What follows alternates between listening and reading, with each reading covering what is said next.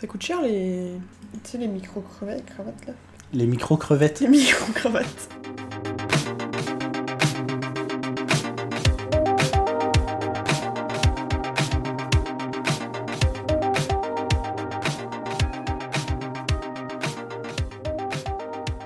Bienvenue dans ce nouvel épisode de Watchlist, le podcast qui vous emmène dans l'espace.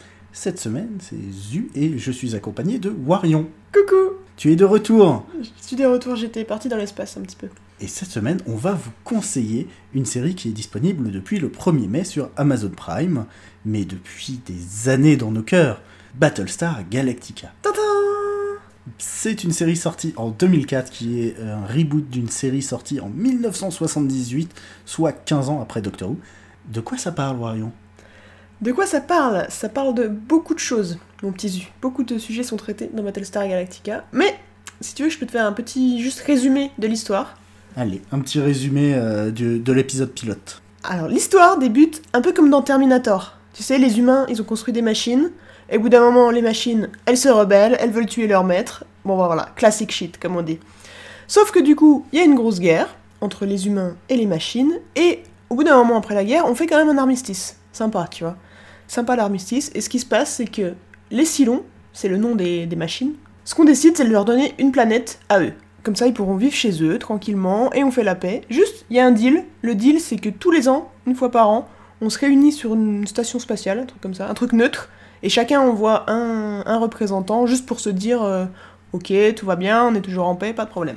Très bien, tu me diras. Sauf que là, ça fait 40 ans que les Cylons n'envoient personne, pas de représentant. Donc il y a un humain qui se pointe, et il poirote, et il se passe rien, il attend. Au début, c'est louche, et au bout de 40 ans, on se dit bon bah ok, tant pis, c'est pas grave, c'est la paix. Et un jour, un Cylon arrive. Enfin, putain, mais vous foutiez quoi, les gars? Vous étiez en train d'évoluer et de planifier un plan pour nous éradiquer tous ou quoi? Ah, eh ben oui, voilà. Après des décennies de paix, les Cylons brisent l'armistice et attaquent les douze colonies humaines. Qu'est-ce que de quoi je te parle? Oui, on est, on est des humains, on n'est pas sur la Terre, on habite sur 12 colonies qui sont des planètes, voilà, c'est comme ça.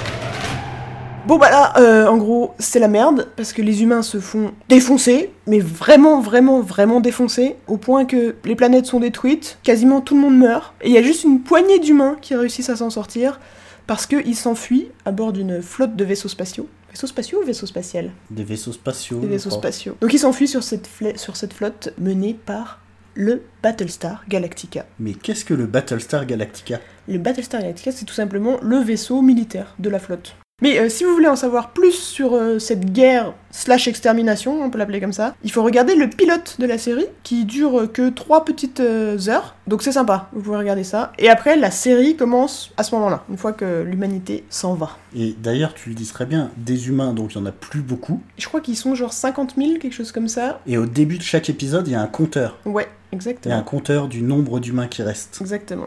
Bon, donc euh, science-fiction, Science-fiction. mais euh, donc c'est vraiment une histoire de guerre entre euh, des machines et des robots. Ça parle pas un peu d'autre chose Ça parle de beaucoup d'autres choses, mais ça c'est juste la trame principale où effectivement on est des humains en fuite, parce que les Cylons essayent constamment quand même de détruire cette flotte restante d'humains. Je sais pas pourquoi, ils pourraient se dire merde c'est bon, ils sont plus beaucoup. Mais non, La ils insistent les gars, ils insistent. Mais en fait il y a tous les... Bah, tout ce que ça implique derrière de qu'est-ce que c'est l'humanité réduite à 50 000 personnes. Comment on s'organise? Qu'est-ce qui se passe politiquement? Qu'est-ce qui se passe? Il y a des histoires de religion. religieusement Il y a des études scientifiques parce que les Cylons, bah, ils ont évolué un petit peu, donc il faut essayer de comprendre euh, comment ça marche maintenant. C'est ça Euh, il y a toute une question autour de la survie aussi euh, pure. Dire bah, avec quoi on se nourrit, euh, qu'est-ce qu'on a à boire. à un moment, il va falloir du carburant. Puis les Cylons, c'est des machines, et puis nous pas. Nous, on a besoin de se reposer, pas eux. Voilà, là, je pense que j'ai résumé les, les quatre premiers épisodes. Euh, en gros, il y en a un où ils vont chercher à manger, un où ils vont chercher à boire, un où ils vont chercher euh, De l'essence un où les Cylons leur font la guerre de la fatigue euh, en les poursuivant euh, euh, sans relâche et, et tout le monde est crevé comme pas permis. Ah bah c'est la merde. Et puis bah, le Battlestar, ce qu'on n'a pas dit, c'est que il était sur le point de se faire transformer en musée. Donc euh, c'est pas un vaisseau de première euh, jeunesse. Et puis bah voilà, après, donc là, ça c'est les, les problématiques que ça traite, mais c'est surtout une histoire de personnage Battlestar Oui, Galactica. enfin, je sais pas si je dirais surtout parce que tout est intéressant. Je trouve que tous les aspects justement politiques, religieux, tout est assez bien traité et intelligemment. Et il y a toute, euh, toute la partie éthique aussi, toute la partie sur les Silons qui sont pas, pas, pas forcément les personnages individuellement, mais la race Silon, Mhm. comment ils ont évolué, comment ils commencent à développer peut-être une conscience, ou pas vraiment, on Mhm. sait pas, et, et leur propre religion. Il y a un moment dans la série où, euh, où les Silons deviennent presque plus humains que les humains, ou aussi humains que les humains. Et à ce moment-là, est-ce que c'est vraiment encore des machines? C'est ça, Euh, tout ça est bien traité, je trouve. Tout ça, c'est très bien traité. Ça parle aussi, euh, ça va parler de deuil, ça va parler D'amour. d'amour, euh, la relation à la maladie, vu qu'il y a des personnages qui vont tomber malades ou qui vont Mm. être, euh, avoir des, des problèmes, Euh, la relation à la paternité, euh, du point de vue du père comme du point de vue du fils, Mm. parce que dans les personnages principaux, il y a un père et un fils qui ne s'entendent pas très bien au début de la série, on peut le dire. Mm. Il y a évidemment plein d'histoires, de stratégies militaires, de secrets, de prophéties et euh, des mystères euh, qu'il va falloir détricoter tout le long des quatre saisons de, de la série. Oui, parce que voilà, là, on est en fuite dans l'espace, mais on peut pas rester indéfiniment dans l'espace. À un moment, il faut trouver un pied à terre. Il faut que l'humanité puisse Un retrouver une terre. terre. Donc toi aujourd'hui, euh, si on te disait allez c'est reparti, il faut re-regarder Battlestar Galactica, est-ce que tu le ferais avec plaisir? Moi, à fond, ouais, à fond, parce que Battlestar Galactica, c'est sur mon podium des meilleures séries euh, ever. Même la fin? Même la fin, grave. Parce Mais que je, non, moi, je la trouve classe, même. Ça fait partie de ces séries dont la fin est un peu euh, controversée, un peu comme euh, I Met Your Mother ou, Ouais, euh, comme 90% des ou séries. Dexter, hein, ouais. euh, ou- sauf que dans les deux que j'ai cités, il y en a un qui a une bonne fin et l'autre qui a une fin dégueulasse. Je ne dirais pas laquelle est laquelle. Moi, je dis les deux sont merdiques, mais celle de Battlestar est cool. Et puis l'autre point, je parlais des personnages, c'est qu'il y a énormément de personnages dans la série. Ah bah oui. Tout à l'heure, je disais, euh, parmi les personnages principaux, il y a un père et un fils, mais les personnages principaux, en- tous les personnages sont principaux. Les personnages secondaires ont toujours un rôle à jouer à un moment. Hmm, c'est ça. Et ils ont tous une histoire, ils ont tous un caractère. Ils sont tous la classe. Et on parle des effets spéciaux un peu Parce que c'est une Hmm. série quand même un peu datée maintenant. Bah oui, on disait euh, que ça date euh, de, de quoi 2000, 2004. euh, 2004. On est en 2020. Moi, Alors- je trouve que ça tient la route. Ouais, on a re-regardé un bout du Mm. pilote. Ça tient plutôt la route. Alors après, c'est le, le même genre de problème que qu'on peut avoir dans Doctor Who. C'est-à-dire que les Daleks, quand ils sont immobiles, ça va. Dès qu'ils se mettent à, à bouger ou à voler, euh, bah là, les Silons, c'est un peu pareil. tu vois. Ah non, c'est moins kitsch que Doctor Who quand même, je trouve. Alors oui, c'est moins kitsch dans le design, mais pas nécessairement dans la qualité des effets spéciaux. Sur les dernières saisons, franchement, euh, ils sont. Enfin, dans mes souvenirs, faudrait que je regarde. Par Et dans contre, mes souvenirs, la dernière saison, ils sont vraiment assez stylés. Parce qu'il y a, en fait, il n'y a pas tant que ça de scènes dans l'espace.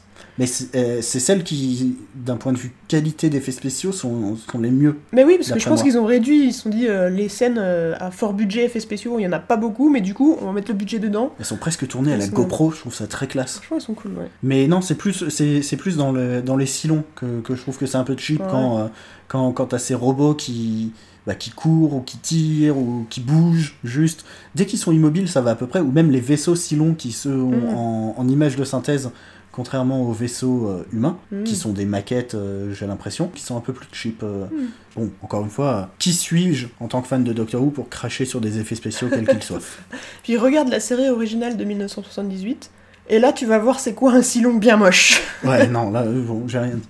Donc voilà, donc regardez Battlestar Galactica, je pense que quels que soient vos goûts en matière de séries, si vous aimez les séries politiques, si vous aimez la science-fiction, si vous aimez plutôt les histoires de relations euh, personnelles entre différents personnages, ou juste si vous êtes euh, curieux, je pense que vous trouverez votre, euh, votre plaisir dans cette série. Exactement, je pense que c'est ça, c'est la force de cette série, c'est une série de science-fiction, certes, mais qui peut parler à beaucoup de gens qui sont pas attirés par le genre. Donc regardez Battlestar Galactica.